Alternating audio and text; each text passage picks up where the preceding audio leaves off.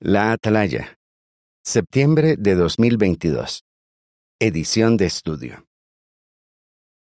Artículo de estudio número 37. El siguiente artículo se estudiará durante la semana del 7 al 13 de noviembre. Podemos confiar en nuestros hermanos. Texto temático. El amor todo lo cree, todo lo espera.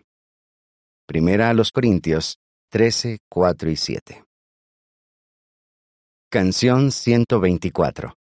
Siempre fieles y leales. Avance. Es necesario que confiemos en nuestros hermanos, pero no siempre es fácil hacerlo porque a veces nos decepcionan. Este artículo analizará algunos principios bíblicos que podemos llevar a la práctica y ejemplos del pasado que podemos copiar. Esto nos ayudará a confiar más en nuestros hermanos o a recuperar la confianza si alguien nos falló. Párrafo 1. Pregunta. ¿Por qué no nos extraña que en este mundo la gente no sepa en quién confiar? En el mundo de Satanás, muchos no saben en quién confiar. Una y otra vez se sienten defraudados por lo que hacen los grandes empresarios, los políticos y los líderes religiosos. Y sienten que les pasa lo mismo con sus amigos y vecinos, y hasta con sus familiares. Esto no debería extrañarnos. La Biblia predijo que en los últimos días la gente sería desleal, calumniadora y traicionera. Reflejaría la personalidad del Dios de este sistema que no merece ninguna confianza. Segunda Timoteo 3, 1 a 4 y segunda a los Corintios 4, 4. Párrafo 2. Pregunta A. ¿En quién podemos confiar por completo? Pregunta B. ¿Qué pregunta puede que se haga alguien? En cambio, los cristianos verdaderos sabemos que podemos poner toda nuestra confianza en Jehová. Estamos convencidos de que nos ama y de que nunca abandonará a sus amigos. También podemos confiar en Jesucristo, porque Él dio su vida por nosotros.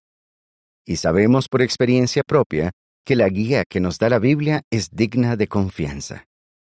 Estamos seguros de que podemos confiar en Jehová, Jesús y la Biblia. Pero tal vez alguien se pregunte si siempre puede confiar en los hermanos de la congregación.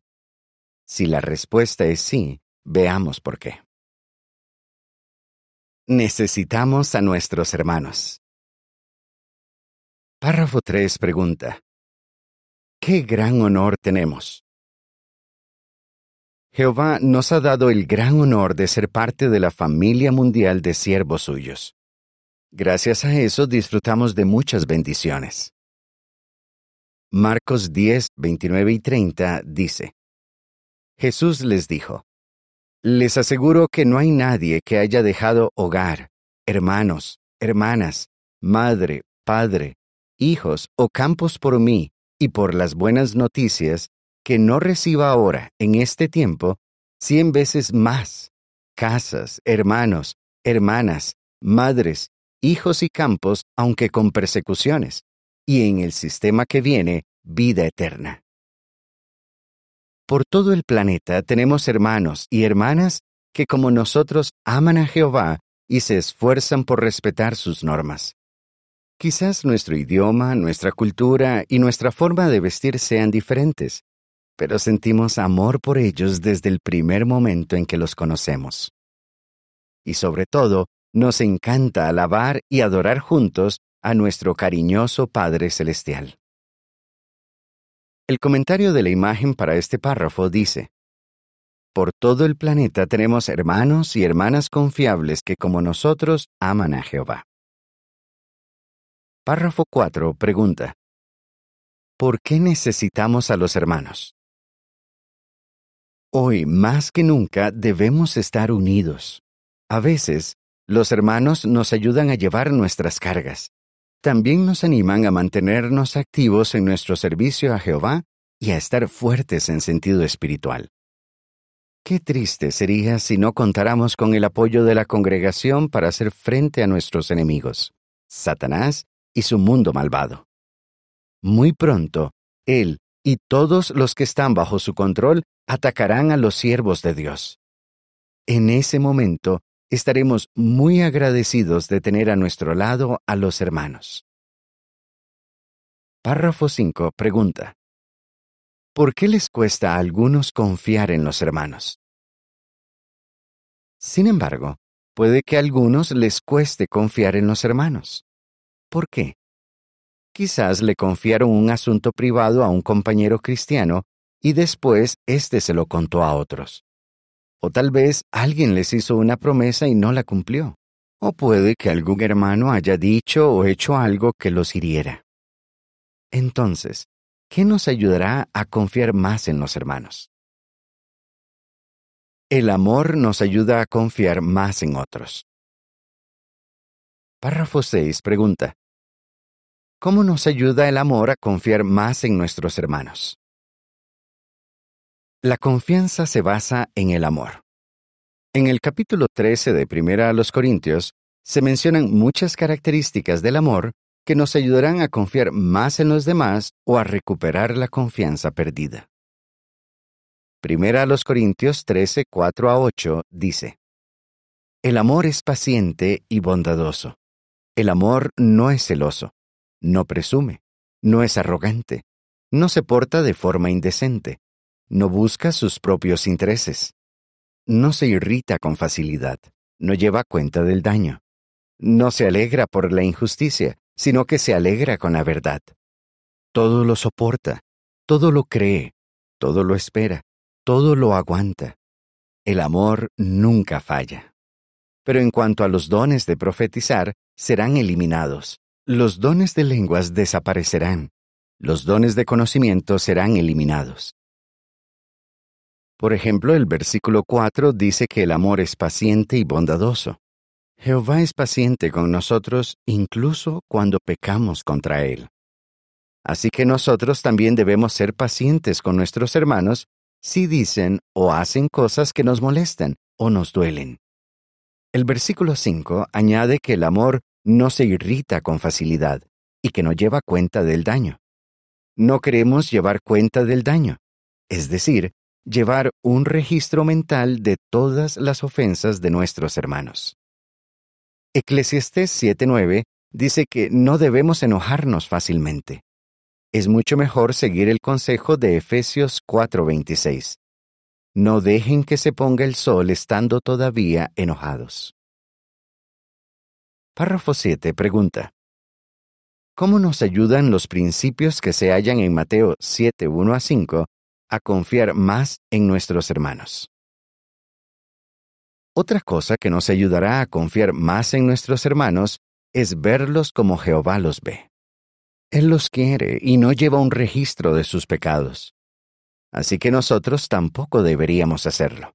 En vez de centrarnos en sus defectos, debemos esforzarnos por fijarnos en sus bonitas cualidades y tratar de ver su potencial para hacer el bien.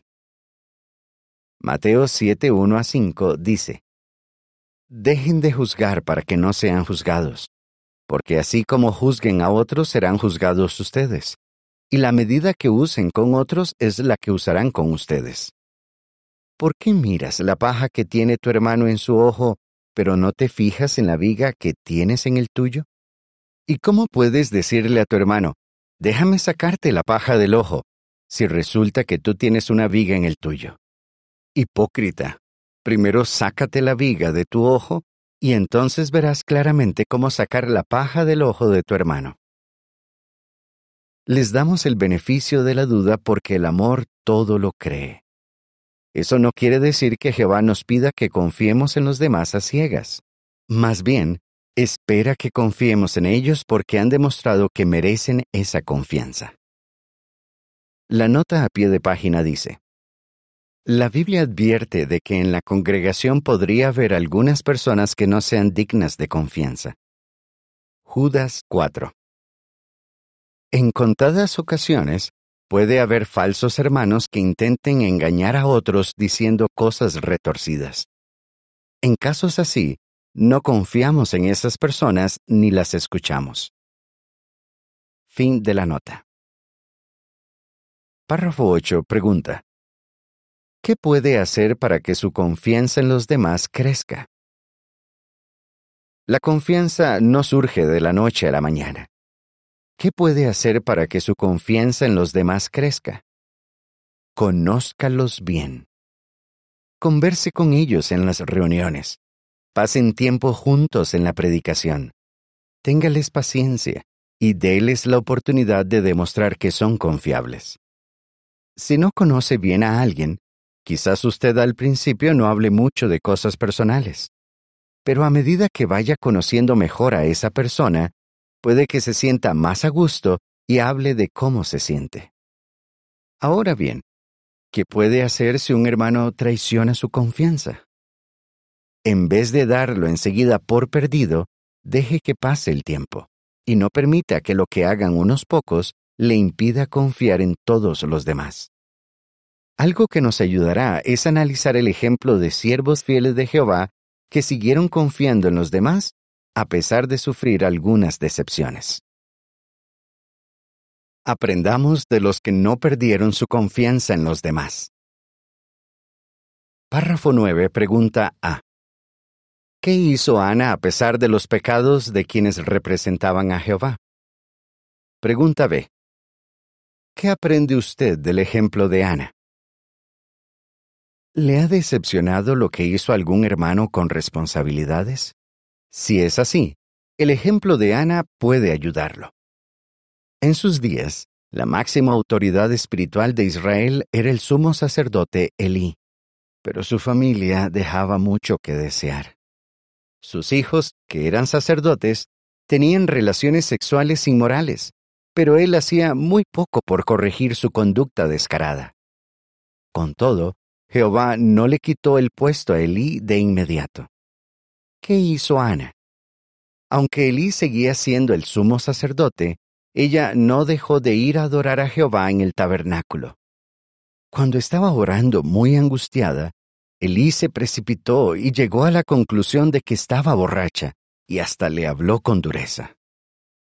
Ana le había prometido a Jehová que si tenía un hijo, lo llevaría a servir en el tabernáculo estuvo dispuesta a cumplir su voto aunque el niño estaría a cargo de Eli. ¿Era necesario corregir la situación de los hijos de Eli? Claro que sí. Y Jehová lo hizo a su debido tiempo. Mientras tanto, recompensó a Ana con un hijo, Samuel. El comentario de la imagen para este párrafo dice, Aunque Elí al principio trató a Ana con dureza, ella siguió confiando en Jehová y no dejó de ir al tabernáculo. Párrafo 10 pregunta. ¿Cómo demostró David que no se volvió desconfiado pese a las traiciones que sufrió? ¿Ha sufrido usted la traición de un amigo? En ese caso, piense en el ejemplo del rey David. Cuando su hijo Absalón intentó quitarle el reino, Aitofel, que era amigo de David, apoyó la rebelión. Qué golpe debió ser para David perder el apoyo de su hijo y de alguien a quien él consideraba un amigo. Pero esta traición no convirtió a David en un hombre desconfiado. Él siguió confiando en Usai, un amigo leal que no se unió a los rebeldes. Y no se equivocó al confiar en Usai, pues este amigo fiel hasta arriesgó la vida para ayudarlo. Párrafo 11 pregunta. ¿Cómo demostró un siervo de Naval que confiaba en los demás? Piense también en el ejemplo de uno de los siervos de Naval, un israelita muy rico. David y sus hombres fueron muy buenos con los siervos de Naval y los protegieron. Algún tiempo después, David le pidió comida para sus hombres, lo que pudiera darles. Como Naval se negó, David se enfureció tanto que dijo que mataría a todos los hombres de su casa. Uno de los siervos le contó lo sucedido a Abigail, la esposa de Nabal. Sabía que su vida dependía de lo que ella hiciera, y no salió huyendo. Más bien, confió en que Abigail arreglaría la situación porque tenía la fama de ser una mujer sensata. Y su confianza tuvo buenos resultados. Abigail se armó de valentía y convenció a David de que no siguiera adelante con su plan. y ella, a su vez, confió en que David sería razonable. Párrafo 12 pregunta. ¿Cómo demostró Jesús que confiaba en sus discípulos a pesar de sus fallos? Jesús confió en sus discípulos a pesar de sus fallos. Cuando Santiago y Juan le pidieron un puesto de honor en el reino, Jesús no cuestionó por qué servían a Jehová, ni les dijo que ya no serían sus apóstoles. Y en la noche que fue arrestado, todos sus discípulos lo abandonaron. Pero Jesús nunca perdió la fe en ellos. Aunque conocía sus defectos, los amó hasta el final. Y después de resucitar, hasta les encargó a sus once apóstoles fieles la gran responsabilidad de dirigir la obra de hacer discípulos y de atender a sus valiosas ovejas. Y no se equivocó al confiar en estos hombres imperfectos. Todos fueron fieles hasta el final de su vida en la tierra. Como vimos, Ana, David, el siervo de Nabal, Abigail y Jesús confiaron en seres humanos imperfectos. Su buen ejemplo nos anima a hacer lo mismo. ¿Cómo recuperar la confianza perdida? Párrafo 13 pregunta. ¿Por qué podría resultarnos difícil confiar en otros? Hemos hablado de algo confidencial con un hermano y después nos enteramos de que se lo ha contado a otros. La verdad es que es terrible cuando alguien traiciona nuestra confianza. En cierta ocasión, una hermana le contó algo privado a un anciano. Resulta que al día siguiente la esposa del anciano la llamó para animarla, obviamente porque su esposo habló de más. Como es normal, la confianza que la hermana tenía en ese anciano se resintió. Pero la hermana actuó bien y pidió ayuda. Habló con otro anciano y él la ayudó a recuperar la confianza en los ancianos. Párrafo 14 pregunta. ¿Qué ayudó a un hermano a recuperar la confianza perdida? Por mucho tiempo, un hermano estuvo muy molesto con dos ancianos que para él no eran dignos de confianza. Pero luego recordó una frase corta pero impactante que dijo un hermano a quien él respetaba mucho. Nuestro enemigo es Satanás, no nuestros hermanos. El hermano se quedó pensando en aquellas palabras y oró sobre el asunto.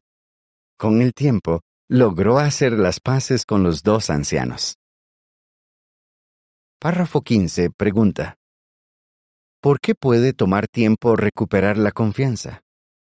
Cuente el ejemplo de Grete. ¿Alguna vez ha perdido una responsabilidad en la congregación? Puede ser algo muy doloroso. Veamos el caso de Grete y su mamá, dos hermanas que fueron leales a Jehová durante los años 30 del siglo pasado. Ellas vivían en Alemania, donde el gobierno nazi había prohibido nuestra obra. A Grete le habían encargado que ayudara a hacer copias de la atalaya para los hermanos. Pero entonces, los hermanos se enteraron de que el padre de Grete se oponía a la verdad.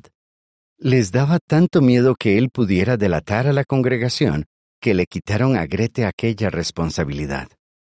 Pero Grete tuvo que enfrentar otras pruebas. Durante la Segunda Guerra Mundial, por desconfianza, ni siquiera les daban a ella y a su madre ejemplares de las revistas ni las saludaban cuando las veían por la calle. ¡Qué doloroso! Eso hirió profundamente los sentimientos de Grete y le tomó mucho tiempo perdonar a esos hermanos y volver a confiar en ellos.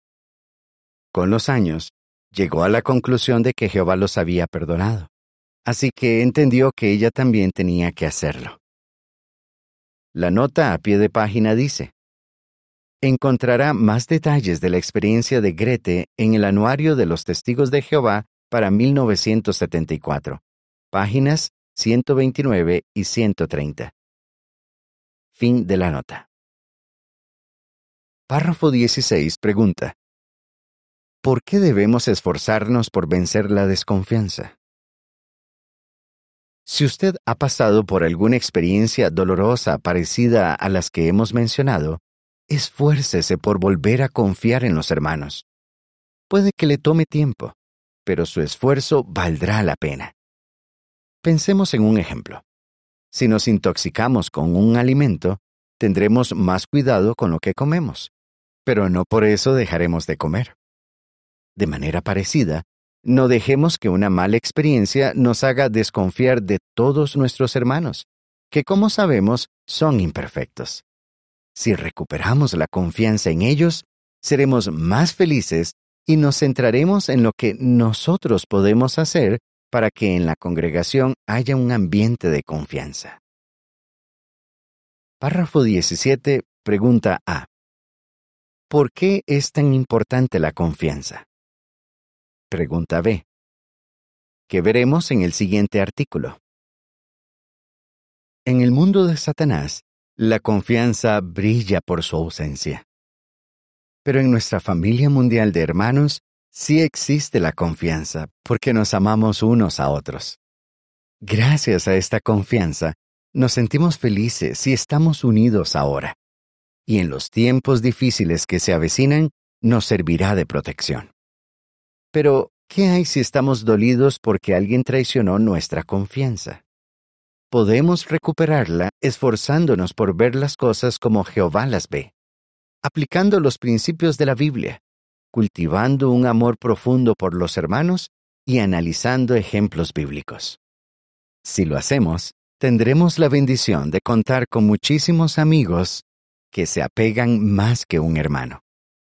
Pero no basta con que confiemos en los demás. Nuestros hermanos también necesitan saber que pueden confiar en nosotros. En el siguiente artículo veremos cómo podemos ganarnos esa confianza. ¿Qué respondería? ¿Por qué es tan importante que confiemos en los hermanos? ¿Qué ejemplos de la Biblia nos ayudan a seguir confiando en los demás? ¿Qué puede hacer usted si un hermano traiciona su confianza? Canción 99. Miles de fieles hermanos. Fin del artículo.